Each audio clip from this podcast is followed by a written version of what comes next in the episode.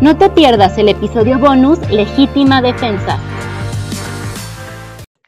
Hey movers, bienvenidos a este episodio bonus que hemos preparado para ustedes. Este es un episodio bonus el cual, bueno, por temas de agenda tiene que ser grabado, pero pues estará disponible en las plataformas de streaming que ya conocen. Eh, bueno, la principal creo que es Spotify, ¿no? Y pues para este episodio bonus, precisamente queríamos que fuera especial y para el propósito de esto tenemos una invitada muy, muy especial. Eh, y pues bienvenida, Dilery, bienvenida aquí, este es tu espacio, Moving Minds MX. Y bueno, por favor, si pudiéramos empezar a hablar un poquito de quién es Dilery. Claro, con, con, mucho gusto. Gracias, Edgar, por la introducción. Y pues bueno, como mencionaste, hoy tenemos una invitada súper especial y ella es la doctora Dillery Olmedo Rosales. Eh, ella en su formación académica es licenciada en Derecho y Economía por la UNAM, es doctora en Derecho y en Educación. Además, tiene una especialidad en Derecho Civil, Derecho Penal y Derecho Fiscal. Es perito en Criminalística egresada del Instituto Nacional de Ciencias Penales y, eh, bueno, además cuenta con experiencia en docencia en diversas universidades en la República Mexicana y actualmente funge como directora del Instituto Pericial Judicial en la ciudad de Cancún. Dileri, bienvenida y muchas, muchas gracias por aceptar la invitación aquí a Moving Minds. Tienes ya el, micrófono abierto, igual para que tú te presentes con nosotros, con nuestros movers. Y pues bueno, bienvenida de nuevo, Di. Muchas gracias a ti, Regina, Edgar, por la invitación. Para mí es un placer compartir los micrófonos y sobre todo esta información que estoy segura que va a ser muy importante para todos sus seguidores. Sí, y, créeme que, como te comentábamos hace un rato, este, tuvimos este tema justo de qué pasa cuando las personas hacen justicia por mano propia en nuestro episodio número 5, que fue Justicieros. Y pues nos llegaron muchas preguntas sobre, sobre legítima defensa, ¿no? Entonces, también el, motivo es ese por el cual te invitamos y pues bueno, eh, comencemos eh, con la pregunta principal, ¿no? ¿Qué es legítima defensa, Diler? ¿Y qué, qué es este derecho? Porque es un derecho, ¿no? Mira, dentro de la dogmática jurídico-penal tenemos que la teoría del delito establece que para que exista un delito tenemos que tener seis elementos fundamentales, seis ingredientes y estos ingredientes tienen que ser positivos. Esta teoría de Jiménez Azúa, que hace muchos años él creó, también estableció que debía de haber elementos negativos. Entonces, tenemos eh, dentro de los elementos positivos a la conducta, tipicidad, antijuricidad, culpabilidad, punibilidad y causas de justificación. Dentro de estos elementos positivos existe la antijuricidad, que es uno de los elementos que son importantes para que exista el delito. Y si no hay uno de estos delitos que te comento, no hay, no existe el delito. Uno de los elementos que te mencioné es la antijuricidad, que significa lo contrario a derecho. Una vez que ya establecimos que hay un elemento que se llama antijuricidad, el aspecto negativo de la antijuricidad se llaman causas de justificación. Dentro de las causas de justificación, los libros y la dogmática nos dicen que hay cinco causas de justificación. Y una de las más importantes y la primera es legítima defensa. Entonces, es un aspecto negativo del delito. Es un aspecto que se presenta para poder establecer que no existe el delito. Para que exista el delito necesito, te mencioné, los seis aspectos. Que si hay dentro de esos seis aspectos uno negativo, entonces ya no va a existir el delito. Por lo tanto, el aspecto negativo de la antijuricidad se llama causas de justificación. Y las causas de justificación se clasifican en cinco. Dentro de estas cinco, entonces tengo la legítima defensa. Te llevé por este recorrido para que entendamos como el mundo jurídico del derecho penal, que es fascinante, y qué es lo que estudian nuestros alumnos aquí en la universidad en Penal 1, que es la teoría del delito y cómo se va a generar este conocimiento a través de cada una de las materias. Cuando ellos conceptualizan y ven que cada elemento es importantísimo para la existencia del delito, van amarrando y van entendiendo. Una vez que ya entendimos que cada delito tiene su aspecto negativo, entonces los aspectos negativos, en este caso causas de justificación, los vamos a ir detallando. Y entonces aterrizamos a la legítima defensa. En este sentido, ya que establecimos que es el aspecto negativo de la antijuricidad, la legítima defensa debemos entenderla muy detalladamente y minuciosamente porque aquí hay muchos errores en la ciudadanía que piensan que cuando una persona te está agrediendo y tú la respondes a la agresión y la privas de la vida y cometes un homicidio, porque había legítima defensa no te va a sancionar la norma. Sin embargo, es importante que establezcamos que sí hay delito.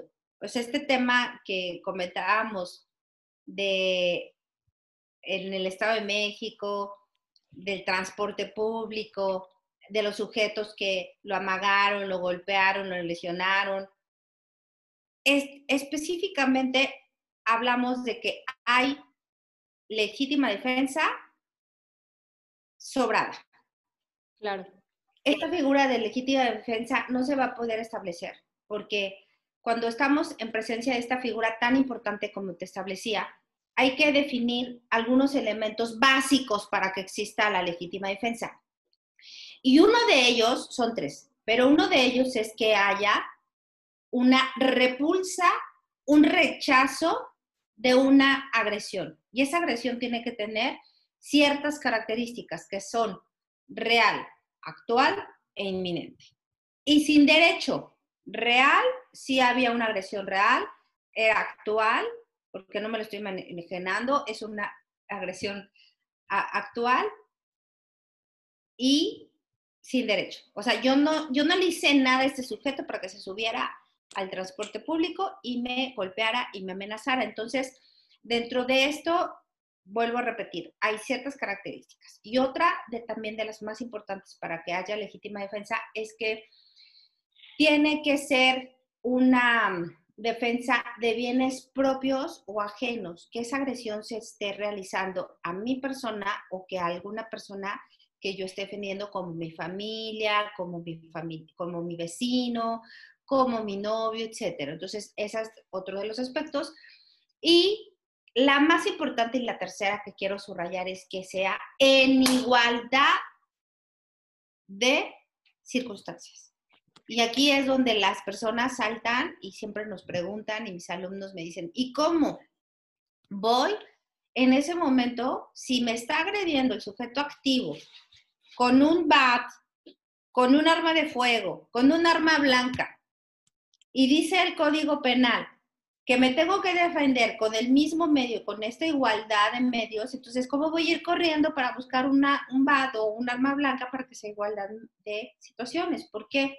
Porque si yo me defiendo con una arma, arma de fuego cuando me estaba agrediendo con un arma blanca, entonces ya no hay legítima defensa porque ya no se cumple la igualdad, ya hay homicidio.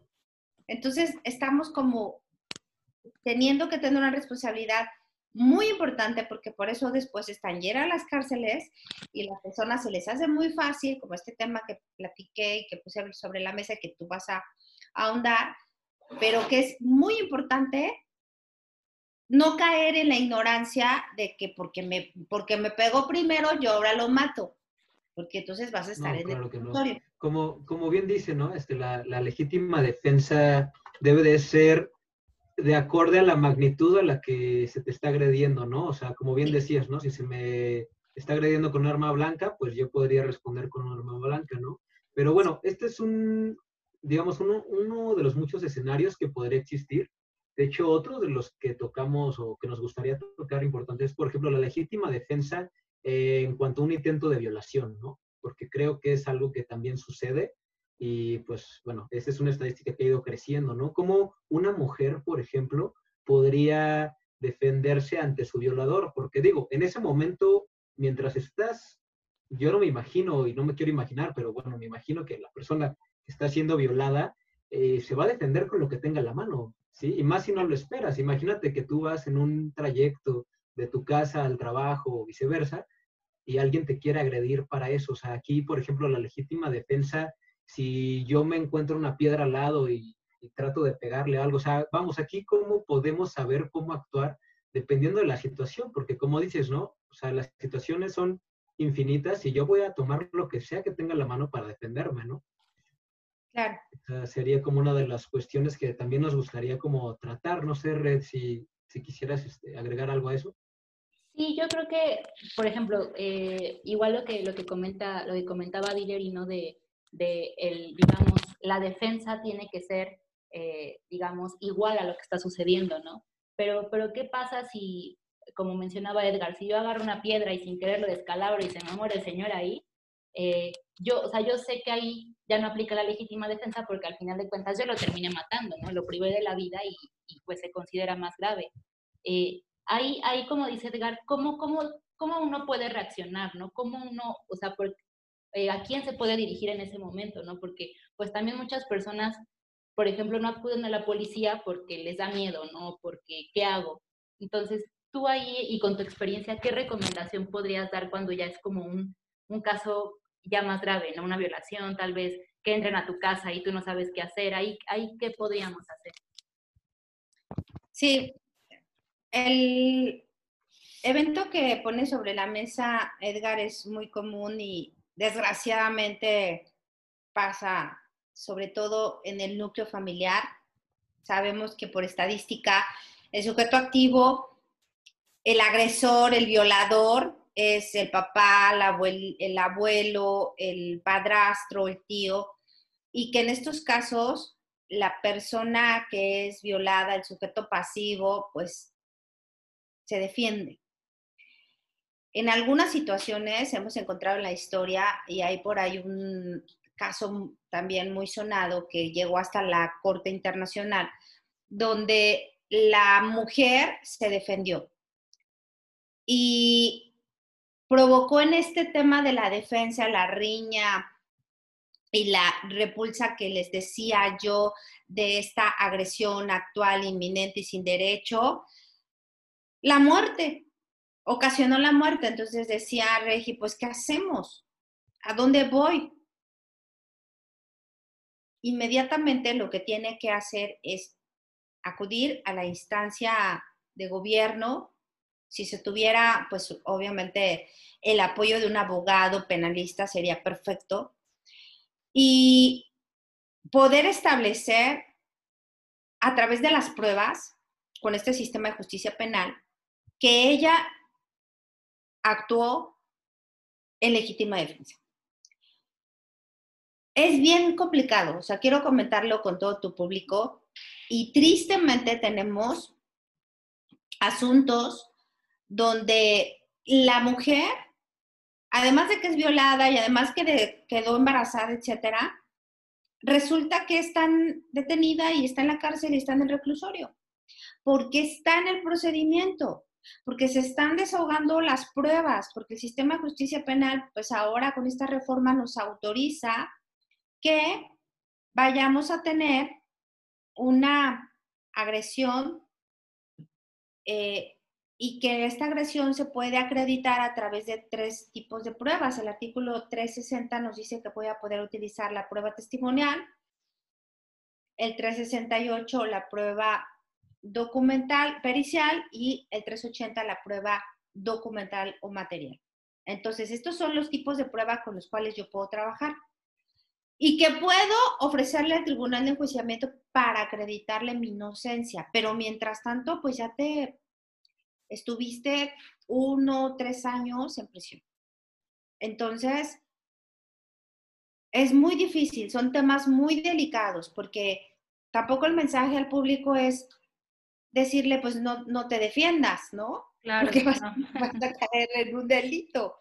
Pero en ese momento, pues ha habido ocasiones en donde el sujeto pasivo, pues no tenía la intención, no había la voluntad de la que hablamos los penalistas y toda esta teoría funcionalista.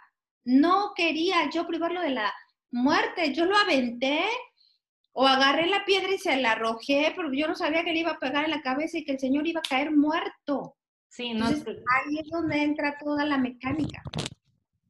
Sí, y, por ejemplo, ahorita tocaste un punto muy importante, ¿no? En lo que las pruebas dicen lo contrario, tú puedes estar, por ejemplo, ya en la cárcel, ¿no? Eh, justo vi, cuando tuvimos el episodio pasado, vimos una noticia de un señor de ochenta y tantos años que vienen, eh, lo asaltan, él defendiéndose agarra un cuchillo, cuchilla al ladrón, y quien pasó el daño en la, en la prisión fue el viejito, ¿no? Que estaba trabajando, ¿no? Eh, creo que, la, lo, que él, lo que él tenía que pagar era una, una fianza de 4 mil pesos, pero no los tenía. Entonces, por ejemplo, aquí, aquí ¿qué sucede? ¿no? Tal vez cuando no hay pruebas suficientes o cuando tú no puedes pagar esa, esa fianza, ¿hay algún órgano o alguna institución que te pueda apoyar como para que ese proceso sea un poco más, pues digámoslo así, digerible cuando no tienes los recursos? Sí, afortunadamente sí existen órganos de ayuda y órganos que creo exprofeso el Estado para la protección y defensa de las personas como manifiestas en este caso que no tienen obviamente el recurso económico y por un lado está la Defensoría de Oficio, que es parte del tribunal y que a través de estos abogados públicos que el Estado les paga, ellos van a defender estas causas y estos, estas personas que no tienen dinero. Y también existe el, el DIF, también hay un banco de abogados que son los que se dedican a defender a las personas con, sin recursos, que no tienen, obviamente, para pagar el abogado. Entonces, hay esos dos aspectos donde las personas que nos escuchan pueden acudir. Sin embargo, si alguno de ustedes ya tuvieron tuvo una experiencia legal, sabemos que la carga de trabajo que tienen es inmensa. Entonces siempre es como con esa conciencia de, vas a, vas, tu, tu carpeta de investigación va a estar ahí, va a ser una más y obviamente pues el abogado tiene un sueldo y, sobre ese sueldo trabaja y ve pues cómo lo saca y no hay una garantía de que te vaya a tener una defensa adecuada. La ley lo, lo obliga, sin embargo, tenemos ahí pues, casos también muy delicados. Entonces, pues lo importante es, hay veces tener siempre, el consejo es la pericia, la prudencia, el evitarnos meter de verdad en problemas. Hay veces que yo entiendo al público que nos está acompañando hoy, eh, pues este tema de, pues no, no, no, no tomes, si tomas no manejes, no te expongas, no salgas en las noches, o sea, etcétera. Ya si desafortunadamente eres sujeto pasivo de una situación así y eres la víctima, pues obviamente también aquí, si estás en Cancún, tienes el apoyo del IPJ, que el Instituto Pericial Judicial otorga también asesoría gratuita para todas aquellas personas que no tengan el recurso y vienen aquí al instituto y nosotros lo canalizamos con algún abogado especialista para que puedan tener una defensa adecuada. Y pues eso está muy bueno, ¿no? Porque al final de cuentas creo que en cuanto a leyes, eh, por una parte hay mucha ignorancia porque pues vamos, o sea, no, yo siento, bueno, es mi sentir, eh, que en, México no se habla casi de leyes porque a la gente no le importa, pero se interesa cuando sucede algo, ¿no? Por ejemplo. Entonces, por ejemplo, eh, ahorita que tú nos mencionas que el, que, el instituto eh, les da esta asesoría, pues bueno, los que nos escuchan de Cancún ya tienen esta, esta carta abierta, por favor tómenla en cuenta. Y no sé si tú, Edgar, tengas alguna pregunta para ti. pues ahora que lo mencionas, sí, se me vienen algunas a la cabeza. Y, por ejemplo, eh, empezaré diciendo, tal vez eh, aunando un poco más a, los casos de, los que hemos hablado. Entonces, ¿cómo podría uno como un ciudadano eh, informarse sobre esto, ¿no? O sea, porque digo, la ley es una y, la podemos leer y está disponible para todos. pero vamos, ¿cómo yo puedo darle una interpretación correcta para saber como ciudadano cómo actuar ante alguna agresión en la que mi vida corra peligro, a lo mejor, ¿no? O sea, nos gustaría que, que nuestros escuchas nos pudieran eh, escuchar esto y pudieran entender qué, qué hacer ante, este, ante esta situación. Muy bien. Pues como reitero, la recomendación es eh, no estar pues metidos en ningún tipo de, de problemas, evitarlos siempre en su caso, ustedes que son Alejarse del peligro, ¿no? Sí, alejarse del peligro, pero vuelvo a repetir, si ya estás en, en un riesgo inminente, lo que como abogada penalista te podría yo recomendar es tengas conciencia de que la legítima defensa para acreditarla tienes que tener ciertos elementos. Si no hay estos elementos o estos ingredientes, como te lo dije al principio, no lo vas a poder acreditar y vas a caer en, el tema que tanto hemos discutido de ser víctima a victimario. Entonces. De acuerdo, la línea es muy delgada, ¿no? Creo en ese, en ese aspecto de la legítima defensa. Es muy delgada. Platicábamos sobre este tema de por qué es tan discutido. O sea, en las calles, en las reuniones, en las escuelas, siempre se habla de esta figura de legítima defensa, pero desgraciadamente las personas no se interesan en documentarse, en, revisar, a ver cuáles son los elementos, cuándo sí, cuándo no, porque desgraciadamente ya hasta que tenemos el problema es no, pero legítima defensa porque no tienes los elementos. Y entonces, lo más importante a toda tu gente que te sigue es decirles, documentense. Ahorita ustedes lo saben, con un enter te sale la información de cuáles son los elementos constitutivos para que exista legítima defensa. Lo increíble son las consecuencias legales que puedes tener. Este concepto de legítima defensa, como al principio lo establecí, como una causa de justificación, aspecto negativo de antijuricidad, excluye la responsabilidad del sujeto activo, excluye la responsabilidad del delincuente. Pero ¿cuándo? ¿Cómo le hago? ¿Cuáles son realmente los requisitos que debo de cubrir para que ya no me castiguen, para que el Estado no me sancione? Entonces, esta acción de legítima defensa tiene que considerarse siempre y cuando sea con la intención. Entonces, para subrayar y que quedemos como todos muy claros. Debe de haber una intención de repeler, y por favor anótenlo, una repulsa de una agresión. Entonces, si hay legítima defensa, debe de haber una agresión primero del sujeto activo. Si no hay agresión, si no es de que me pegó primero, no hay legítima defensa porque el código es muy claro y habla de una repulsa a una agresión.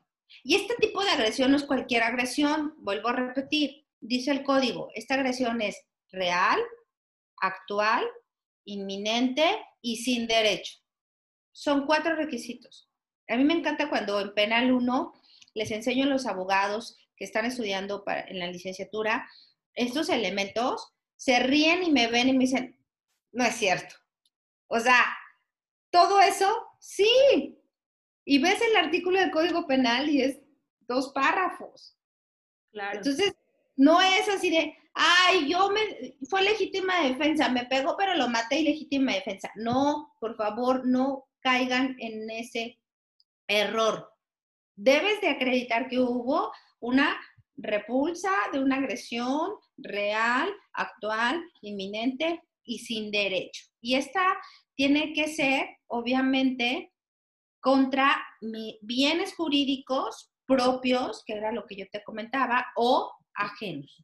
O sea, que pueda hacer que yo esté defendiendo mis bienes o los de un tercero y que se cumpla con toda esta necesidad y racionalidad en donde medie, por supuesto, el dolo, que haya una provocación dolosa con anticipación de la agresión y que por supuesto yo tenga esta repulsa. Pero entonces mi primo tiene que pegar, primero me tiene que picar, primero me tiene que aventar el bar, primero tiene que haber esa agresión y, y estas características para que entonces yo, con los mismos medios, pueda defenderme para que haya, porque si él me aventó una piedra y yo agarro mi arma de fuego y lo privo de la vida, olvídate. Claro, se pierde.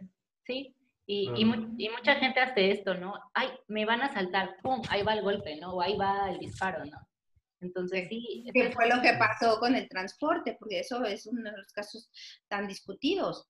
Al señor lo, lo, lo, mandaron al hospital y ahora él está ya, digo, se dice extraoficialmente porque la autoridad no lo ha manifestado así.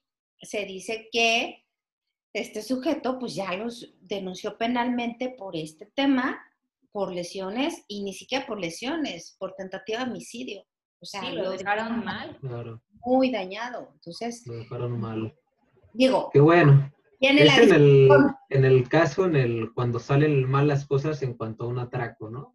Porque cuántas veces no ha sido el caso contrario en el cual un asaltante mata a alguien. Pero ¿qué pasa cuando el asaltante, con todo el dolo, la intención de robar, mata a alguien? O sea, ¿por qué muchas veces eh, pasa que no pasa nada, no? Claro. O sea, a veces también pasa. Edgar, aquí viene el tema de la, de la ideología de los mexicanos, de los ciudadanos, y a mí por eso me encantan las leyes. Y cuando yo me empecé a enrolar y, era estudiante y, la maestría y demás, empecé a tener otra concepción y empiezas a entender los mecanismos que se crean el proceso. El Estado es el papá que a través de las leyes y a través de las instituciones es el encargado de castigar y de imponer las normas. Entonces yo siempre les digo a mis alumnos, son dos hermanos, se pelean, Juan y Pedro. Entonces, no porque Juan le pega más a Pedro, lo voy a matar. Lo que tiene que hacer el ciudadano es ir y tocar la puerta del Estado y decir, Estado, Juan me lesionó, me robó, me violó, para que entonces el papá Estado intervenga y sancione. Porque viene aquí el tema de derechos humanos y de todo este concepto. No porque sea delincuente, y entiendo a muchas personas y a mí me ha pasado, pero no porque sea delincuente lo, lo voy a mandar al hospital. No, viene también una reflexión muy personal, no porque él sea una mala persona, yo también. Entonces, a lo mejor eh, si eran cinco, cuatro, lo pudieron haber amarrado y, sabes que aquí está, policía sí, llamas a la policía, este, se le agarró en fragante, hay pruebas, se va a declarar al Ministerio Público y procede ahora sí legalmente una denuncia en contra del atacante, ¿no? Por supuesto, pero ¿por qué me excedo? Porque entre cinco, entre cuatro, lo, lo medio mato y no, y, y bueno, ojo, estoy hablando solamente desde el punto de vista ahorita jurídico, penal, de la consecuencia, porque también entiendo como ciudadana que, los, que el pueblo en general estamos hartos, la credibilidad en las instituciones no existe. Sabemos que ir a presentar una denuncia penal son seis, siete horas y que te van a pedir dinero y que no va a pasar nada, etcétera. Tampoco vengo a tapar el sol con un dedo. Pero... no hay, es el sistema judicial, ¿no? Del, que dolemos. Y que estamos... me, me, encantó por ahí porque me decía Regi, ¿tú consideras que sea un tema de la aplicación de las normas o de los entes, de los sujetos, de las personas que van a implementar la norma? Que van a dictarle las sentencias, tanto en el Poder Ejecutivo, hablo Fiscalía, como en el Poder Judicial, hablo jueces, Tribunal de Justicia. Entonces, definitivamente la ley no está errónea, siempre lo digo y lo he defendido, el sistema de justicia penal es completamente correcto. No tenemos problema ahí. El problema es en el sujeto que se corrompe que no cumple con esa norma. La norma es perfecta con sus 490 artículos del Código Nacional de Procedimientos Penales y en los 272 del Código Penal. El tema es el policía ministerial, el MP, el fiscal, el perito, no generalizo, pero ahí es donde tenemos el problema. Claro, y, yo creo que ese, ese, tema estaría buenísimo para, para, un siguiente episodio. Creo que, creo que la gente siempre, o sea, bueno, sabemos, ¿no? Que, que, que desgraciadamente el problema, como muchos lo decimos, es el mexicano, ¿no? La forma de si eres ético, si no eres ético, si todo eso, ¿no? Entonces, pues no sé, no sé qué opinen los dos, pero a mí me encantaría un siguiente episodio sobre estos temas, ¿no? De cómo, eh, o sea, el problema no es la ley, el problema es la persona, ¿no? Es correcto. El problema no es la aplicación, sino... Y, bueno, ahí sabes que cuentas conmigo, Regi, y por supuesto que voy a estar contigo encantada. Te mando, si quieres, después el, la lista de todos los, todos los artículos que tenemos, que ya son muchos años, y de hecho esta semana se trabajó el artículo sobre la despenalización del aborto. ¿no? Ok, eso es bueno. Sí, no, porque estos dos eh, estados ya se pronunciaron. Hubo ahorita una propuesta que mandaron al Congreso de Veracruz, en donde se está buscando, después de el año pasado Oaxaca, pues ahora que se sume un estado más.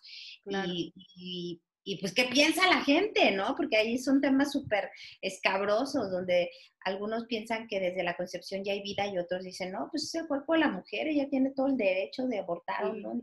Sí, y, sí, está ya buenísimo, porque justo, y Edgar no me dejará mentir, este, eh, los movers nos piden mucho estos temas, ¿no? Y justo es el, la finalidad del, del, podcast, ¿no? Crear conciencia sobre temas que muchas veces pueden ser tabú. Entonces, eh, encantados los dos y, pues bueno, ya para ir cerrando este episodio, Di, Edgar, no sé si quieren agregar algo más, igual eh, tú, Di, eh, dinos en dónde, en dónde, en qué redes te podemos buscar, y si podemos seguir al instituto igual en redes sociales, pues también para que los movers se empapen como de todo este conocimiento, ¿no? Sí, por supuesto.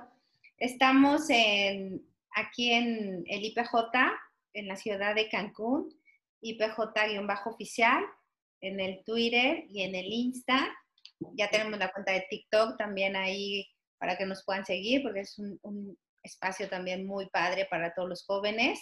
Sí. Y eh, pues aquí estamos físicamente, a todos los que puedan ubicarnos en Cancún, estamos a sus órdenes, sobre la López Portillo, entre la Uxmal y la Torcasita, a cinco minutos del crucero, está la escuela.